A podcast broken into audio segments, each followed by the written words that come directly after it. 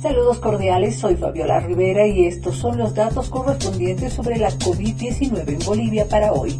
Los datos para hoy lunes 20 de septiembre, 286 casos positivos registrados, 154 en Santa Cruz, 65 en Cochabamba, 22 en Tarija, 20 en Chuquisaca, 17 en La Paz, 5 en Potosí, 2 en Pando, 1 en Oruro y 0 en Beni. Los fallecidos suman 5 en la jornada. Brasil ha registrado 203 muertes por COVID en las últimas 24 horas, sumando 590.955 víctimas fatales y acumulando 21.240 47.667 contagios tras la notificación de 7.884 nuevos casos este lunes.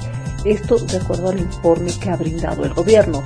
Los datos divulgados en el más reciente boletín del Ministerio de Salud indican que las cifras por la pandemia del coronavirus continúan a la baja en el gigante sudamericano.